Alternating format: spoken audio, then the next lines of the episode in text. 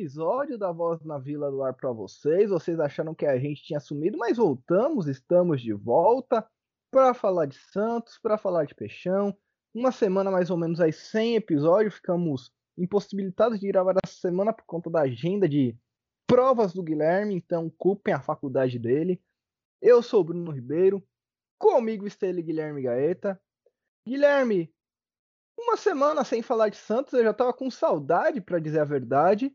E temos alguns assuntos para tratar aqui, como por exemplo o clássico de ontem, que será o principal assunto desse podcast. Fala, Brunão, Santistas de todo o Brasil e do mundo. Que saudade, cara. já tava com saudade de vir aqui falar do Peixão, porque eu prefiro muito mais vir aqui falar do Santos do que ficar fazendo um monte de provas. Realmente eu peço desculpas aí pro nosso amigo ouvinte, mas infelizmente a gente ainda tem essas responsabilidades, né? Mas tá acabando, graças a Deus, meu último ano na faculdade. Se Deus quiser, já tô formado já no final do ano. E agora falando sobre o Peixão, quanto tempo, né, cara? A gente não vem aqui desde a derrota, né, pro, pro Fluminense que o Santos teve. É, antes disso, é, na verdade, não, desde essa derrota não. A última vez que a gente gravou foi contra o Cianorte, né, aquele 2 a 0 Depois a gente conseguiu né, alguns bons resultados. Né? E a gente está aqui para falar deles hoje, né? Mas, mas enfatizar ainda mais o jogo contra o São Paulo, que é uma vitória num clássico, né? Acho que de todo o retrospecto da Voz da Vila, o São Paulo é o adversário que o Santos mais ganhou, né? E a gente já gravou, a gente já conseguiu ganhar uns dois clássicos dele aqui que a gente gravou, né? E mais uma vez no domingão a gente conseguiu ganhar mais um clássico dentro da Vila Belmiro, o Santos jogando muito bem, mostrando uma reação muito boa de uns tempos para cá. Né? Acho que o efeito dinizismo tá dando certo. E vamos aí. É isso aí, então vamos passar aí pelos placares dos jogos que a gente não conseguiu gravar. Ah, Guilherme, você pediu desculpas porque ainda temos essas essas responsabilidades, mas o amigo ouvinte pode nos ajudar a nos livrar dessas responsabilidades.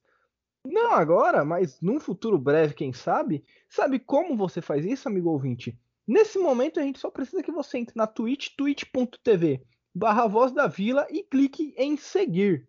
Se você fizer isso e a gente chegar a 50 seguidores, a gente vai conseguir fazer transmissões na Twitch e receber os subs. E recebendo subs, vamos receber um valor lá da Twitch por esses subs. E aí, recebendo esse valor, e esse valor sendo um valor que dê pra gente sobreviver, Guilherme e eu, nos tornarmos aí streamers famosos do Brasil, não precisaremos mais ficar fazendo outras coisas além da Voz da Vila, né? A gente vai ter mais tempo para falar da Voz da Vila aí, falar de peixe, trazer notícia fresquinha para vocês. E a gente tem um compromisso até de gravar depois do jogo, se vocês quiserem, galera, porque aí vocês vão ser nossos patrões. Então pensa nisso aí, nesse momento só precisa dar um, um seguir lá, de graça, é só entrar twitch.tv barra Voz da Vila, jabazinho feito, passamos aos placares então, o Santos ganhou de 3 a 1 do Ceará pelo campeonato contra o Ceará pelo Campeonato Brasileiro. Ganhou de 1 a 0 contra o Cianorte na Copa do Brasil, se classificando. Empatou em 0 a 0 com o Juventude. Esse jogo foi um jogo bem triste de assistir. Perdeu para o Fluminense no Maracanã 1 a 0 na última quinta-feira. E ontem, finalmente, 2 a 0 contra o São Paulo. E a escalação de ontem foi a seguinte, Guilherme: John, Pará, Luiz Felipe Luan Pérez, Felipe Jonathan, Camacho, que chegou aí enquanto estávamos nesse ato, Jean Mota, Gabriel Pirani, Marquinhos, Caio Jorge e Marinho. É, a primeira coisa que eu gostaria de ouvir de você, Guilherme, é que a torcida estava meio com o pé atrás, meio receosa com a chegada do Camacho, e o cara vem fazendo boas partidas. Sim, eu acho que pelo retrospecto negativo que ele tinha no Corinthians, né, muitos passes errados, muitas jogadas incompletas, até poucas partidas sem atuar no time titular, ou hum, até mesmo sem entrar, fez com que o torcedor tivesse essa desconfiança, né? Porém, a gente tem que lembrar também que ele foi muito utilizado com o Diniz lá em 2016 naquele time do Aldax, né? Aquele time que voou no Campeonato Paulista, chegou à final contra o Santos e perdeu, né? E o Santos se sagrou campeão daquele ano, mas Vale destacar também a campanha né, individual do atleta, que fez com que ele fosse para algum, né, que ele conseguisse buscar novos ares a partir daquela campanha. Então, a gente já percebe que na mão do Fernando Diniz, ele consegue desenvolver o, o jogador, né? Aconteceu isso no ano passado quando ele estava com o São Paulo, né? O Luciano foi um jogador que se desenvolveu muito na mão do Diniz e rendeu muitos gols. O, o próprio Brenner também, né? Até conseguiu um contratinho ali para fora do Brasil e tudo mais. E é uma, uma característica muito específica do Diniz, né? Desenvolver certos jogadores para que eles consigam funcionar na mão dele. E eu acho que o Camacho ele se encaixou muito bem nesse estilo de jogo do Diniz, até porque o Santos precisava de mais um meio-campo que conseguisse fazer com que a bola chegasse pelo menos mais limpa no Jean Mota. Né, e foi assim, isso é a síntese do primeiro gol do Santos, né? O Camacho ele domina a bola na, na, na zona de defesa, faz um belíssimo lançamento, né? E o Jean Mota domina com toda a categoria ali, né? Que o Jean Mota também tá tendo um, um bom desenvolvimento na mão do Diniz, tá jogando ali como um camisa 8, né? Polivalente, marcando e atacando muito também. Completou o passe ali pro Marinho, o Marinho completou para fazer 1 a 0 para o Santos.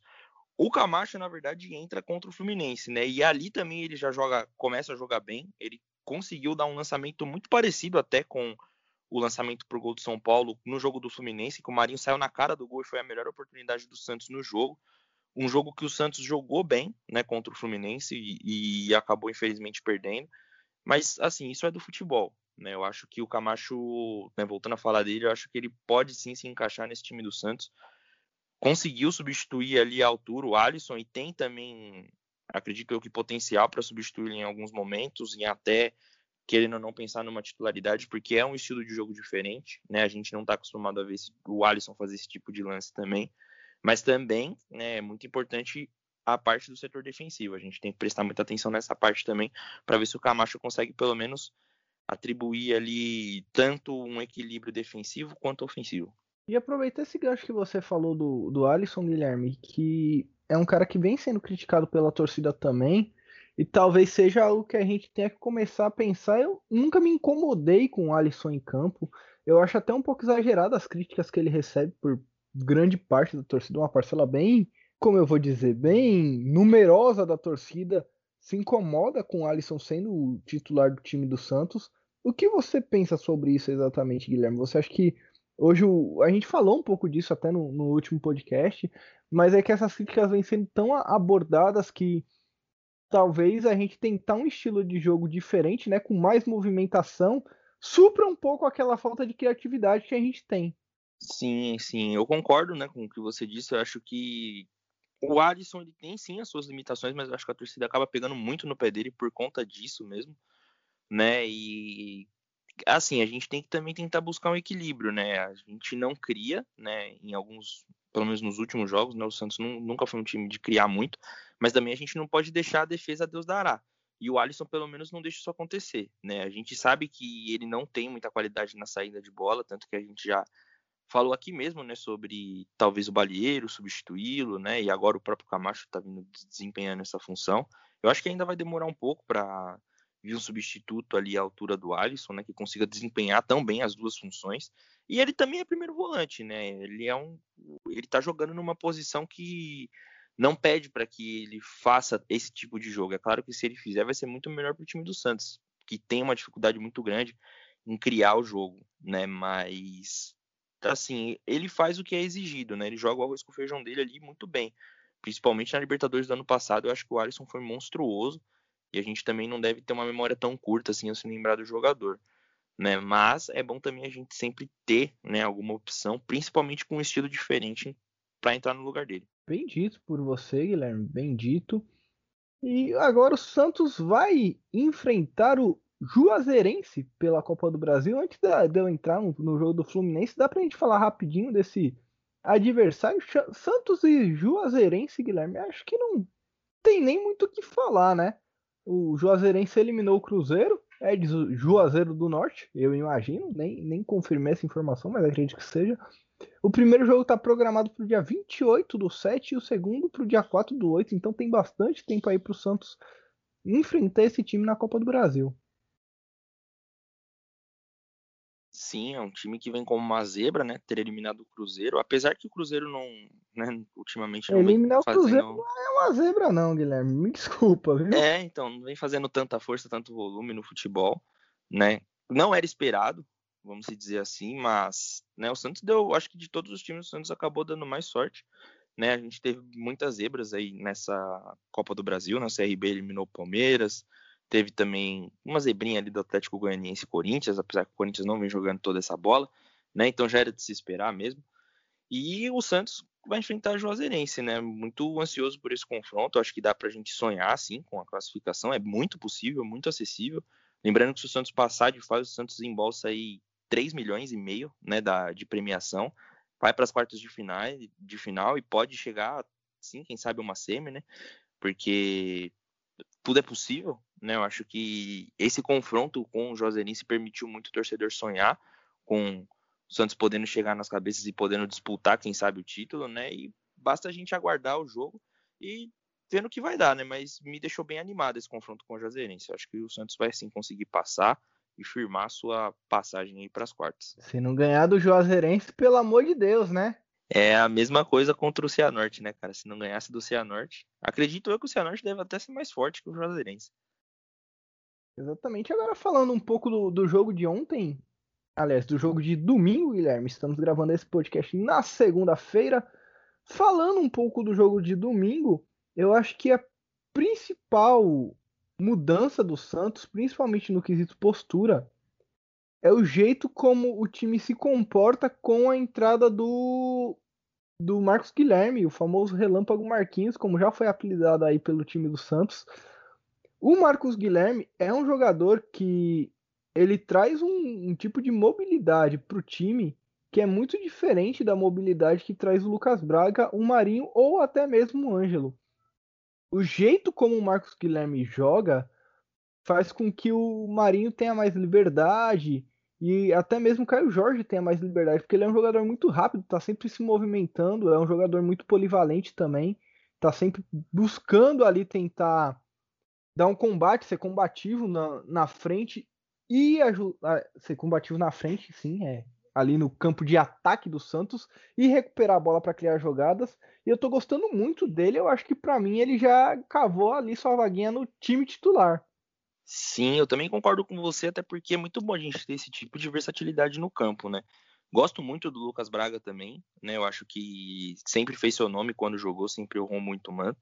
Só que ele é um jogador que ele desempenha somente aquela função de ponta. Né? Ele pega a bola, tenta um drible, tenta um chute e desempenha isso muito bem. Só que com o Marcos Guilherme a gente tem né, um pouco mais de mobilidade, variação né, de jogadas, de até de posicionamento, né, para tentar confundir as águas, alguma coisa do tipo. Né? Eu acho que essa mobilidade dele é muito importante, principalmente para o esquema que o Diniz desempenha, né, que tá até né, meio que virando um meme todo jogo ele gritando, principalmente com o Pirani, né? Movimenta, movimenta, que é algo que ele pede muito pro time.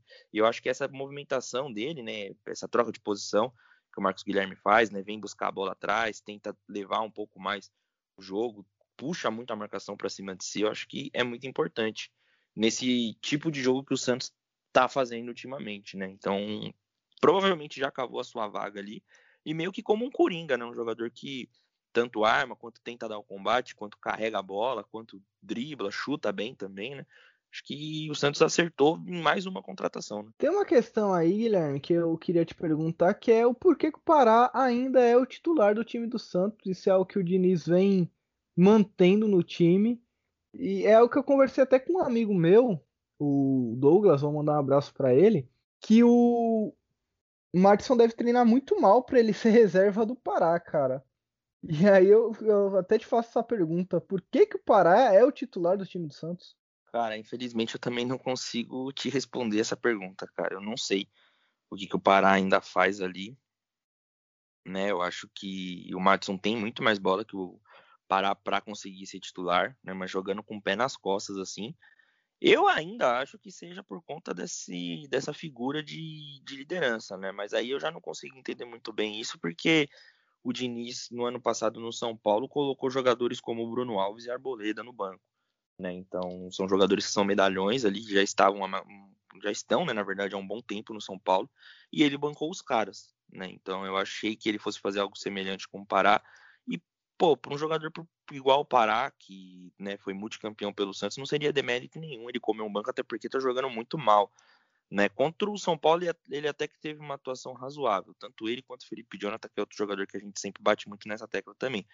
Mas a gente sabe que talvez isso não se mantenha por muito tempo, né? Então, ainda não dá para entender o porquê do Pará ser titular e eu espero que o Diniz não torne essa situação muito desgastante, né? A gente já vem contando com erros consequentes aí do Pará e assim, eu não é nítido, né, que em muitas partidas ele não joga bem, eu espero que o Diniz não não fique insistindo muito nisso para que torne isso desgastante, a gente tenha que começar a ficar apontando os erros dele, né, aqui no nosso podcast ou durante o jogo mesmo, para que ele tire o Pará.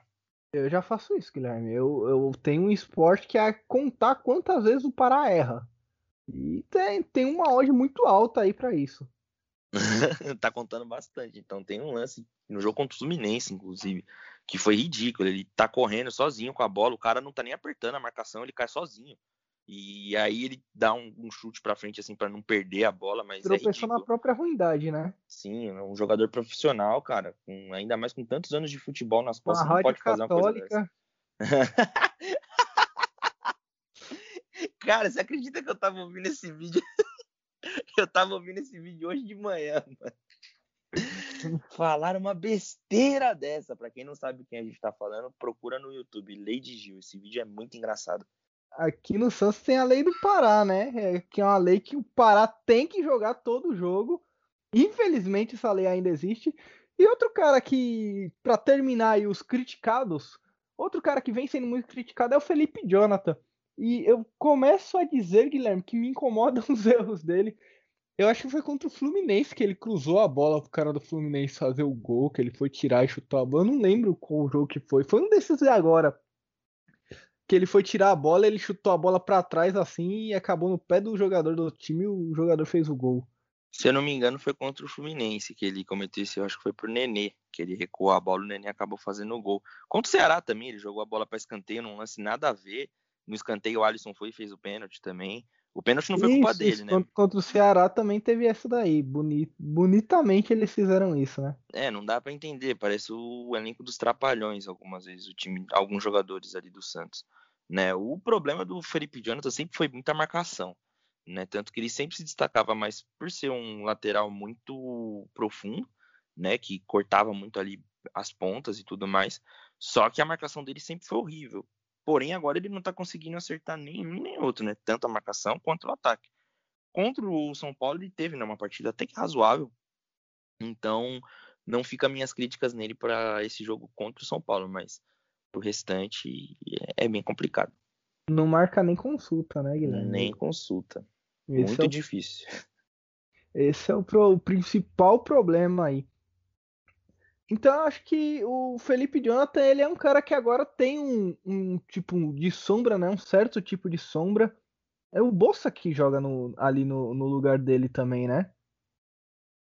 Boza. Eu acho que o Boza seria mais para um três zagueiros, né? Eu não sei se ele consegue fazer essa função também, mas quem chegou mesmo para lateral é o Moraes, né? Que faz uma sombra. Só que eu acho curioso o caso desse Moraes, porque todos os jogadores que chegaram já estrearam, né? O Zanocelo, o Boza também, né? E ele não estreou ainda. Eu acho meio estranho isso acontecer, mas eu acho que em breve ele vai estar tá jogando ali pelo menos alguns minutinhos. Né? É, então, eu, não sei por que, que ele ainda não, não estreou. Eu, Admito que tô, estou vendo pouco as notícias do Santos, Guilherme, nessa semana aí que a gente ficou sem gravar o podcast, porque também o time não estava dando aquela animada, né? É bem complicado você assistir o time quando tá tão embaixo assim, mas hoje voltamos e voltamos com tudo mesmo.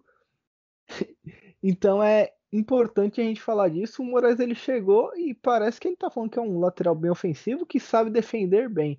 É, cara, já, já, já começa a me coçar a orelha aí, Guilherme, quando o cara fala que faz as duas coisas muito bem. Olha, cara, é bem difícil você. Principalmente se falando de um lateral, né? Ou o lateral ele ataca bem ou ele defende bem. Eu acho que nem o Roberto Carlos conseguia defender bem, né? Nem o, nem o Cafu conseguia atacar tão bem, né? Porque os dois eram meio que opostos, né? Então, toda vez que um lateral vem para qualquer time que seja, sempre vai ter esses comentários, né? Que ele tanto ataca quanto defende bem, que não sei o que, mas é muito difícil a gente esperar isso ainda mais de um lateral, porque é uma posição que eu, na minha opinião, é a que mais cansa no campo, né? Você fica indo, subindo, descendo, subindo e descendo a lateral toda. tem uma hora que, infelizmente, as falhas vão acabar sendo exploradas por, por esse lado do campo. Né? E é muito cedo para a gente falar alguma coisa ainda. Eu espero que assim esse não seja né, o, o futuro né, que, que a gente está cravando aqui do Moraes, mas eu acho que com calma também, né? A gente também tem que ter muita calma, até porque o menino nem estreou ainda. Né? Eu acho que pode dar tudo certo para ele fazer pelo menos uma sombrinha no Felipe Jonathan, que eu acho que é o que mais me incomoda, né? Ele ter todo esse tipo de atuação ruim e não ter um jogador para fazer uma sombra nele. Tanto que eu acho que às vezes esses tipos de atuação que ele tem, né, e talvez até uma certa tranquilidade de não se cobrar tanto, né, de a gente não vê, por exemplo, o jogador se cobrando tanto e uma melhora, né, em algum jogo, em um jogo ou em outro, se dá porque ele sabe que não tem ninguém ali que desempenha a função dele. E agora chegou um cara, né? Vamos ver se isso pode mudar alguma coisa. Eu acho que muda sim, Guilherme. Eu acho que muda. Eu acho que o cara se sente incomodado. Ele quer. O jogador quer sempre jogar. Por mais acomodado que ele seja, o jogador quer sempre estar tá jogando. Então é importante demais essa chegada aí do, do Moraes para fazer essa sombra no Felipe Jonathan. E é importante também que nós da torcida demonstremos apoio a esse jogador, pelo menos até ele estrear e ver qual é que é, né? E vendo qual é que é, a gente vai saber se é um jogador que serve para jogar no Santos ou não. Eu espero que sirva, espero que venha, que jogue bem e que permita aí que o Santos consiga ter um novo lateral, porque como a gente já falou aqui, com o Felipe Jonathan realmente não está dando certo. E às vezes não é nem culpa do Felipe Jonathan, né? É culpa de quem o colocou lá. Ah, sim. Na verdade, até quem o colocou lá não tem tanta culpa assim, né? Porque não, não tinha né, peças até alguns dias atrás, né? Mas eu acho que deve ter sido alguma exigência também do próprio Diniz em trazer um, um lateral, até para fazer uma disputa com o jogador, né? Porque. Assim, quem, quem o colocou lá que eu digo é quem contratou lá no começo e deixou gente ah, sim. lateral. Sim, sim, até porque ele era reserva do Jorge, né? Naquela época, que, na época que ele foi contratado, né? Sim, exatamente. Inclusive, saudades do Jorge, viu? Nossa, um baita lateral, deixa muita saudade. Foi uma das, das piores não contratações do Santos naquela renovação de empréstimo, infelizmente. Das piores não renovações do Santos, essa foi a pior, eu diria. Sim, sim, foi a pior mesmo. Mas teve um cara aí que renovou, Guilherme, demorou, mas renovou, e que estará disponível para o nosso próximo jogo. Você sabe de quem eu estou falando? Com certeza, o meu, o seu, o nosso uruguaio, né, cara? Carlos Sanches, Dom Carlos Sanches teve sua renovação de contrato sacramentada depois de tanto, tanta enrolação, né? Então renovou aí por dois anos. Carlos Sanches, acho que foi muito feliz para ambos os lados, né? Provavelmente vai pendurar as chuteiras aqui na Vila Belmiro, o que é muito gratificante para a gente, né? Acredito que para ele também encerrar a carreira num clube do tamanho do Santos e o Santos também poder ter a honra de ter um jogador como o Sanches renovando esse contrato e encerrando a, a, carreira por aqui, né? Fica muito nítido o amor que ele tem pelo clube, né? E ele entende muito bem o que é esse sentimento de ser santista, de vestir essa camisa, que cara, o que eu mais quero, independente se ele ganhar um título ou não, é que ele seja eternizado naquele muro da Vila Belmiro, porque é um jogador que tem muita, né, tem tem muito isso do Santos, né, de não desistir, de lutar sempre, sempre se doou muito em campo e era muito isso que a gente pedia, principalmente de um meio-campo, né? Para quem já teve Lucas Lima aí desfilando sua preguiça em campo, hoje a gente tem o Sanches, graças a Deus, né? E a gente espera que ele consiga pelo menos levantar uma tacinha, cara, nem que seja, sei lá, de um torneio início aí, qualquer coisa, para que ele possa ter uma fotinho com uma taça, uma medalhinha ali no Santos. Tomara que isso aconteça logo, cara, porque é, ele é um dos jogadores ali no elenco do Santos que eu queria muito ver levantar uma taça, cara o Sanches é um jogador que recebeu muito carinho da torcida e esse não é zoeira não, como a gente fala, né? Oh, o cara aí recebendo carinho da torcida, como por exemplo o Patrick de Paulo e o Lucas Lima receberam carinho da torcida do Palmeiras recentemente. O Sanches não, o Sanches é realmente um cara que a torcida do Santos ama, que a torcida do Santos quer que que esteja dentro do time do Santos. É importante para o Santos manter mantê-lo no elenco, até porque o jeito que ele joga é uma coisa que fez falta pra gente nos últimos tempos. Ele é realmente um líder em campo. Ele pode ser aquele líder que o Alisson é, mas com uma técnica mais refinada. Muito mais, inclusive. Eu acho que o estilo de jogo é um pouquinho mais diferente, até porque como o Sanches está um pouquinho né, com a idade um pouco avançada, ele não é um jogador que vai jogar tanto com a força, mas sobra a técnica, né? E mesmo por ser um jogador mais forte, né, que tem um porte um pouco maior, acredito que acabe caindo um pouquinho para esse lado também. Mas só de já ver o meu Uruguai voltando, cara, já fico muito feliz. Né? O último jogo dele foi em, em setembro, se eu não me engano, contra o Olímpia, né? Um jogo que parecia que ele tinha tirado aquela zica, que ele estava numa sequência um pouquinho ruim, né, de alguns jogos. Quando começou a voltar a jogar bem, infelizmente ele se machucou e, cara, foi um, um jogador que fez muita falta naquela nossa trajetória na Libertadores. Acredito, inclusive, que poderia ter sido diferente se ele tivesse em campo na final da Libertadores, né? Mas isso é passado. O que importa é que ele ficou, né? Às vezes a gente poderia ter ganho a Libertadores, ele poderia não ter renovado, né? Ter saído do clube. Acredito eu que tudo tem um propósito e se ele tá aqui agora é porque alguma história deve ter deve né, ter de ser escrita. Então a gente espera que seja muito feliz aí nesse novo ciclo, digamos aí, do Sanches. É isso aí, Guilherme. E o nosso próximo jogo do Santos contra quem que é mesmo, Guilherme? Contra o Grêmio. Quinta-feira, dia 24 do 6, às 9h30, lá na Arena. Difícil, hein? O, o Caio Jorge que tá feliz com esse jogo, né? É, o pai do Grêmio, né? O Grêmio parece que vai contar com a, com a possível estreia do Douglas Costa, né? Ele acho que ele estreou contra o Sport, se eu não me engano, ele jogou alguns minutos mas parece que vai vir contra titular, como titular, e a gente pede para que ele tenha piedade ali do, da nossa lateral, né? Quem for marcar ele ali vai ter que, redobrar um pouco a atenção. Você acha que o Douglas, o Douglas, o Douglas Costa vai, vai ser um cara que vai fazer barulho aqui no Brasil ou vai passar meio que desapercebido? Cara, isso vai depender muito do time do Grêmio, né? Porque a gente já viu que o Douglas Costas ele é um jogador que jogou sempre em times com muito um elenco muito bom, né, que foi Bayern de Munique, Juventus, né, só que nunca foi cara, nunca chegou nem perto de ser um protagonista, né?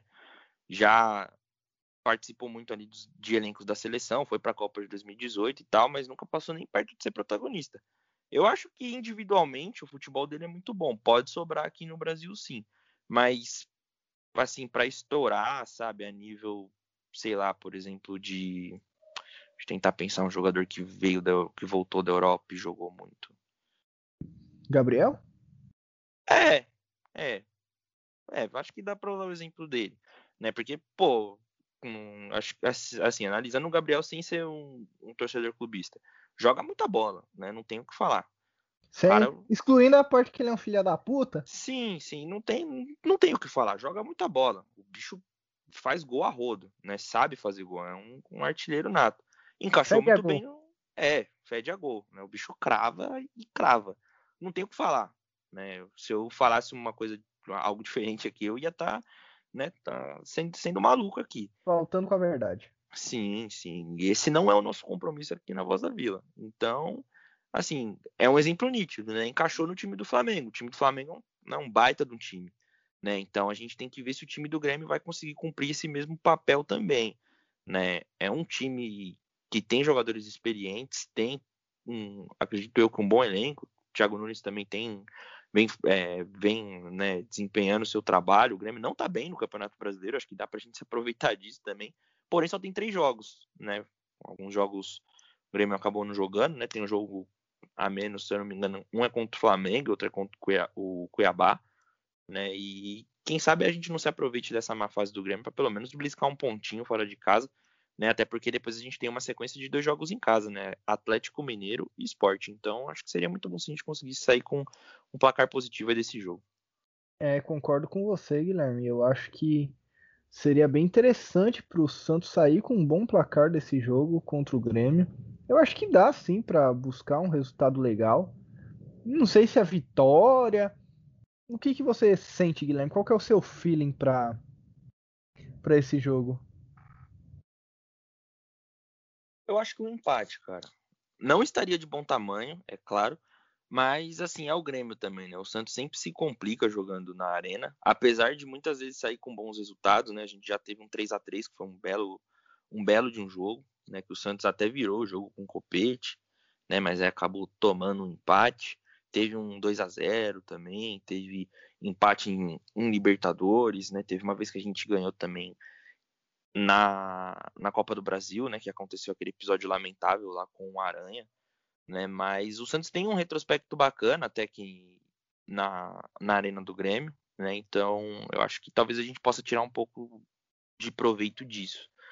Né? Então acredito eu que um empate já, já assim, estaria de bom tamanho, né? guardado as devidas proporções. Não vou mentir aqui falando, não, dá para ganhar, não sei o quê. Porque, assim, a gente está com um trabalho começando a engrenar, né? Então, a gente também não pode se iludir, né? E é algo que a gente vem falando desde o começo do, do ano, né? Desde o começo do ano não, né? Mas desde que assim acabou o Campeonato Paulista, né? Pezinho no chão. Então acho que para esse jogo vale muito essa essa reflexão, né? Pezinho no chão. Perfeitamente, Guilherme. Perfeitamente. O Santos enfrenta o Grêmio pelo Campeonato Brasileiro. E verificar aqui, Guilherme, eu estou dando uma olhada agora na classificação do Campeonato Brasileiro. Eu estou tentando abrir, na verdade, aqui. Agora sim eu consegui. A classificação do Campeonato Brasileiro é a seguinte: só vou passar do Santos, porque é que importa. O Santos é o nono colocado hoje, atrás do Atlético Goianiense com 8 pontos, com 7 pontos, mesma quantidade de pontuação do Santos. E o Flamengo é o time que está atrás do Santos, tem seis pontos. É claro que o campeonato está meio maluco nesse começo, né? O, o Atlético Paranaense é o líder, o Fortaleza é o segundo, o Bragantino é o terceiro. Então essas posições não devem se manter aí para o campeonato.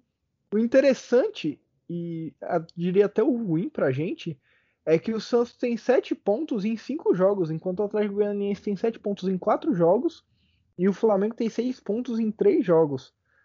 E também é interessante ver que o Grêmio hoje é o lanterna do campeonato, Guilherme.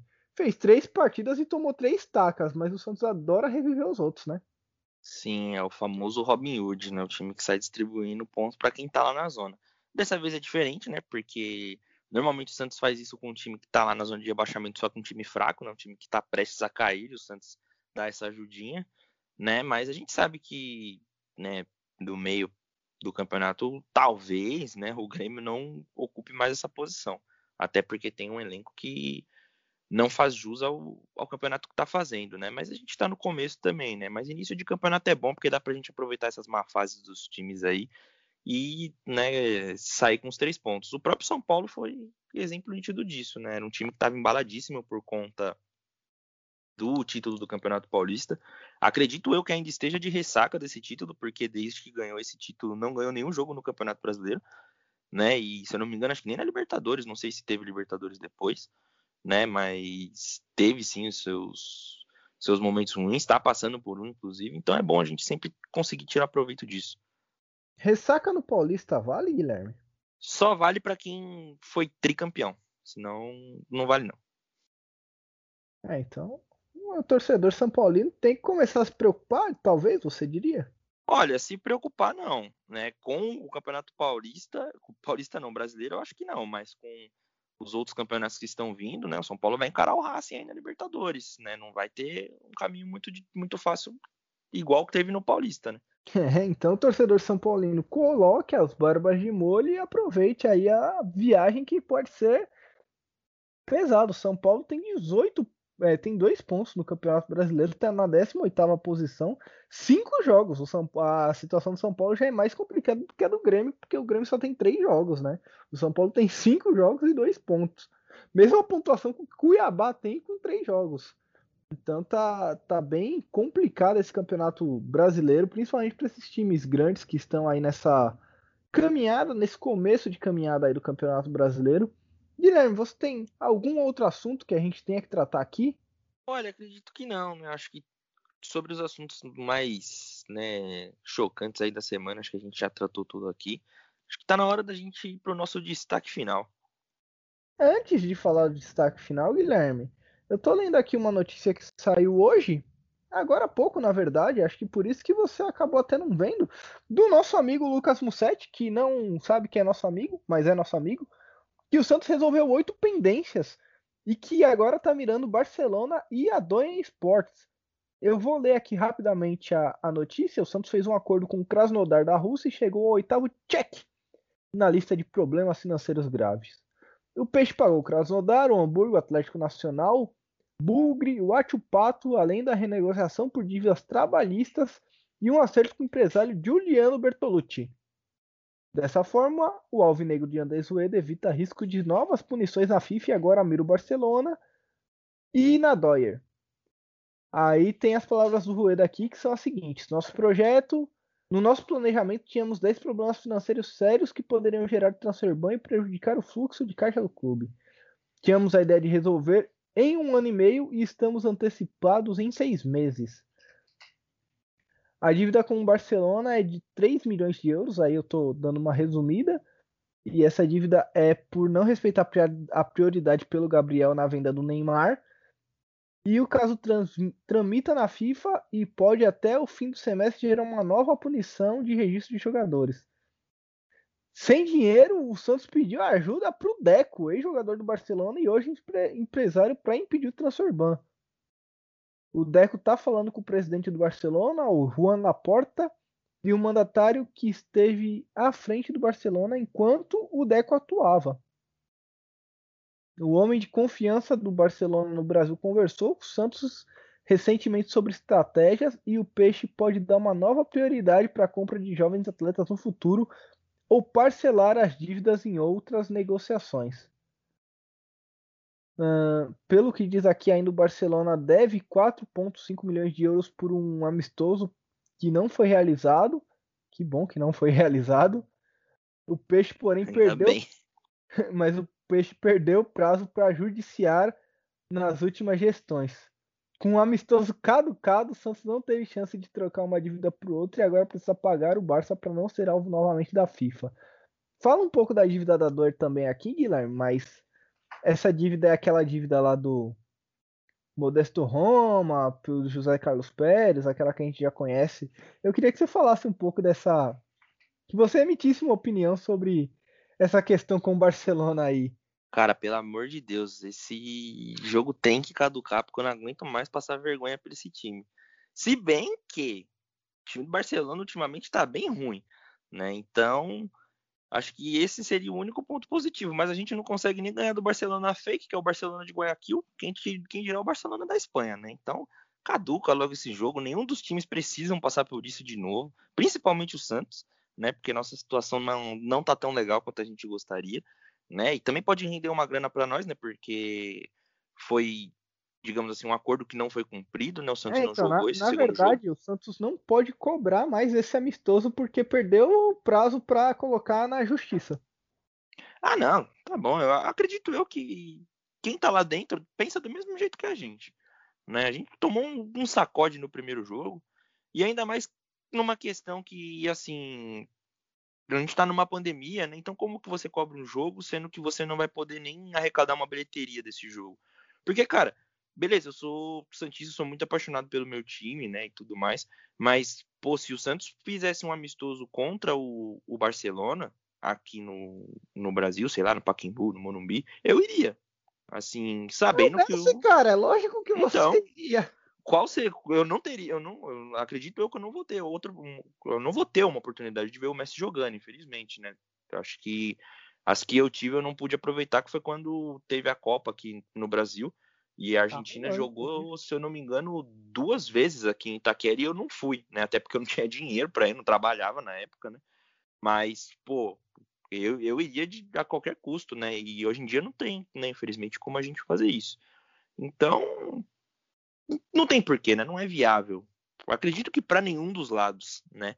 Mas em questão dessa dívida, acho que a gente poderia pelo menos tentar, né? Como infelizmente a gente não pode acionar na justiça, mas negociar essa dívida que a gente tem com o Barcelona por não ter dado aquela preferência na venda do Gabigol e, e tudo mais por, por esse jogo caducado aí, né? Acho que podia todo mundo ali sentar, se resolver, tomar uma cerveja, fumar um, um cigarrão ali que o, o Rueda fuma, né?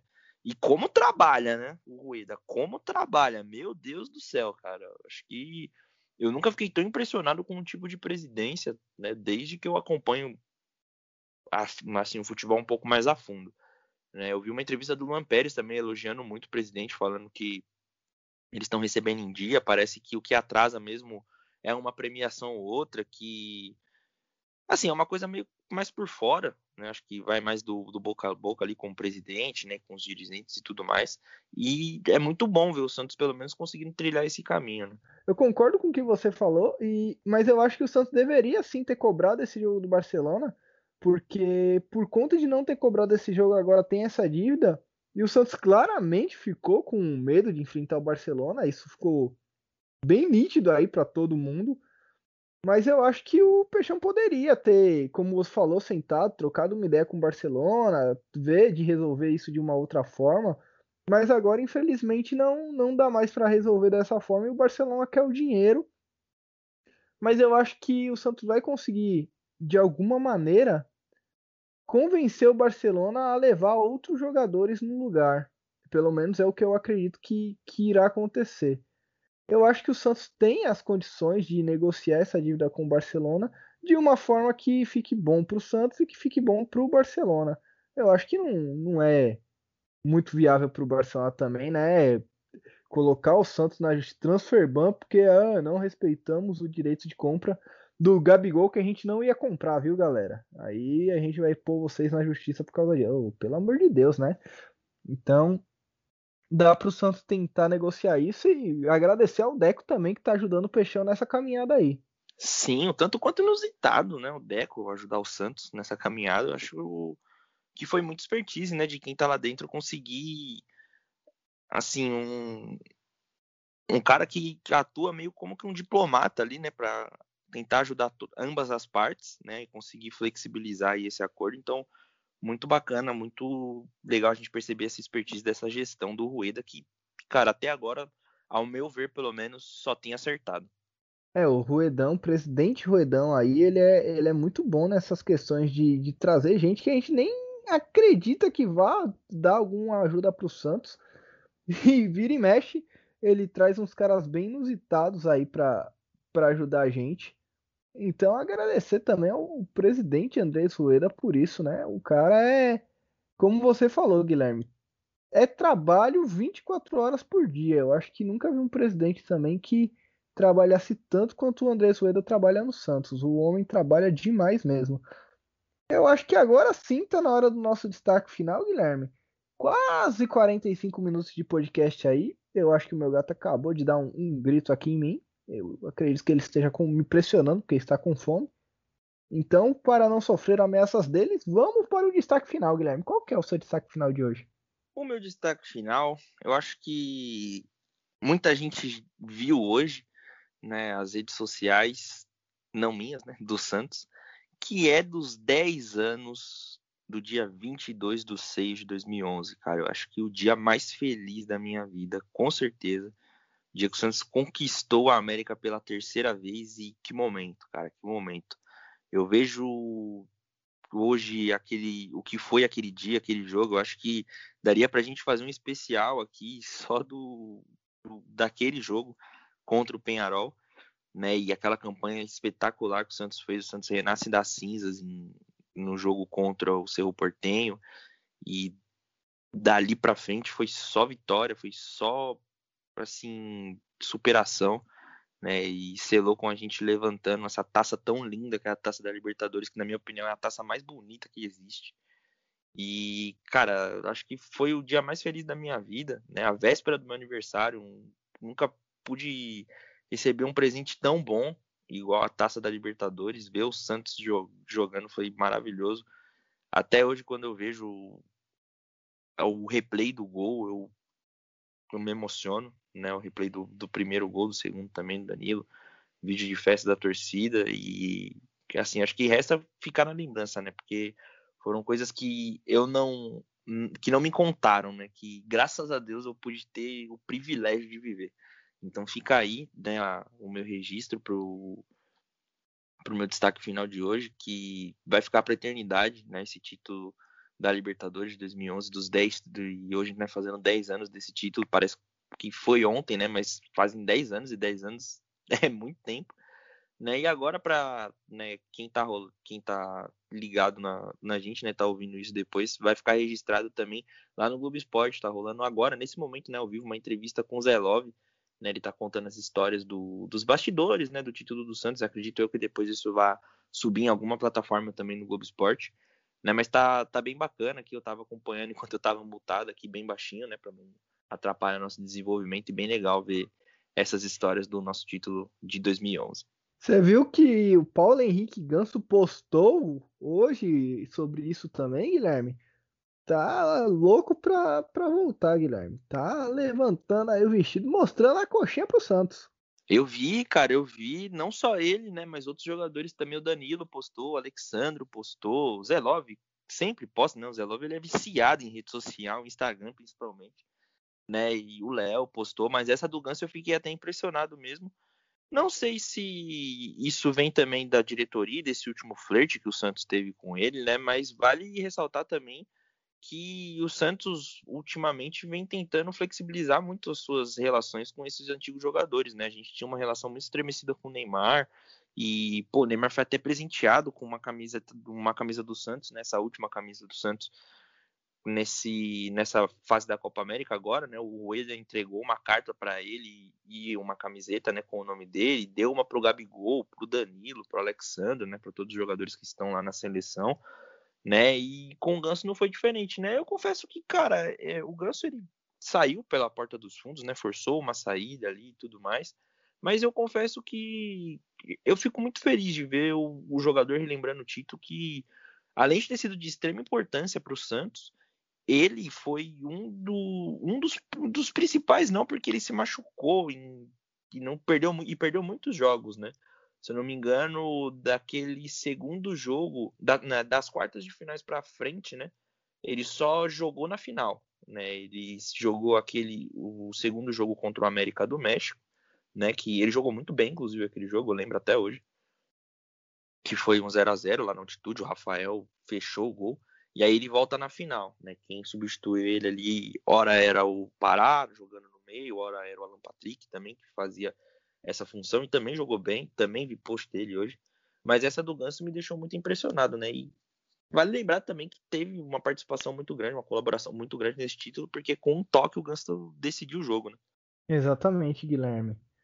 E o meu destaque final é o seguinte: eu não sei se você viu, mas saíram as convocações tanto da seleção brasileira feminina quanto da masculina para os Jogos Olímpicos de Tóquio que vão rolar agora no, daqui a um mês mais ou menos, nem isso. E a Cristiane ficou de fora da convocação da seleção brasileira feminina. E isso foi encarado como as especialistas que acompanham o futebol feminino como algo impensável, porque a Cristiane é a principal artilheira da seleção brasileira feminina. Iria para sua quarta Olimpíada, infelizmente não foi convocada aí pela técnica Pia. E por conta disso, ela postou um texto falando que trabalha muito para isso, que estará à disposição e que não precisa desmerecer. Depois ela postou um segundo texto dizendo que não precisa desmerecer o trabalho das outras meninas para apoiar ela. Então, parabenizar a Cristiane pelas atitudes, dizer que ela vai fazer muita falta para a seleção brasileira feminina em Tóquio, seleção feminina que ainda não possui essa medalha de ouro, né? Tenta conquistar esse ouro olímpico inédito. A seleção brasileira feminina tem muitas conquistas, mas essa ainda falta no currículo. Então, acompanhar agora o resto da seleção brasileira feminina nas Olimpíadas, mas dizer que a Cristiane seguirá com a Sele Santos no Campeonato Brasileiro Feminino. E o que é de extrema importância, né? Cada um representa a sua seleção. Claro que vai fazer muita falta a Cris, né? Porque pô, ela é um ícone, né? Uma referência ali para as meninas e acredito que nessa hora Hum, não digo que falta, até porque a Formiga vai estar tá lá, né? E ela é uma das jogadoras mais experientes que tem ali na seleção feminina, não se não me engano. Se não me engano, não, né? Acho que é a mais experiente que joga no futebol feminino, né? E você ter, né, esse conjunto de jogadoras no elenco faz muita falta, né? Eu acho que quando você fala da Cris, você fala de uma jogadora que é irrecusável em qualquer lista de seleção, né? Mas a gente também acolhe ela aqui, né? Eu acredito que ela não tenha, né? Claro que a gente sente muito por ela e ela também deve sentir muito, mas ela pode contar com a gente porque a torcida santista nunca vai abandonar ela em momento algum. É isso aí, então, Guilherme. A gente volta a se falar depois do jogo contra o Grêmio. Esse jogo ocorre no meio da semana agora, né, Guilherme? Quinta-feira, então provavelmente a gente grave aí no, no sábado ou na segunda-feira. Vamos, vamos ver de que jeito que a gente vai gravar aí. Mas o importante é que a gente volta a se falar. Agora vai ser mais tranquilo para você, né, Guilherme? Graças a Deus, cara, graças a Deus. Eu tô na última semana, sexta-feira, eu entrego meu último trabalho, né? Porque parece que com essa fase, né, de a gente ir fazendo tudo em casa, né, apesar que eu tô saindo para trabalhar, mas as aulas continuam online, os professores não tem dó nenhuma e acho que a gente tá em casa sem fazer nada e tuchando todo mundo de trabalho até a, última semana, né? Mas deu para fazer, né? Eu acho que consegui fazer as provas, mandar os trabalhos também. Falta uma, mas falta pouco, e aí depois disso, pelo menos um pouquinho de férias, né? Merecidas, Guilherme, merecidas. Então a gente volta a se falar depois do próximo jogo contra o Grêmio. Obrigado a você que ouviu a gente até o final. Siga a gente nas redes sociais, Twitter, Instagram, Voz da Vila SFC e na Twitch, twitch.tv barra a Voz da Vila. Segue lá, a gente precisa muito desse desse follow seu aí. Então segue a gente lá. Obrigado a você que ouviu a gente até o final e até a próxima. Valeu!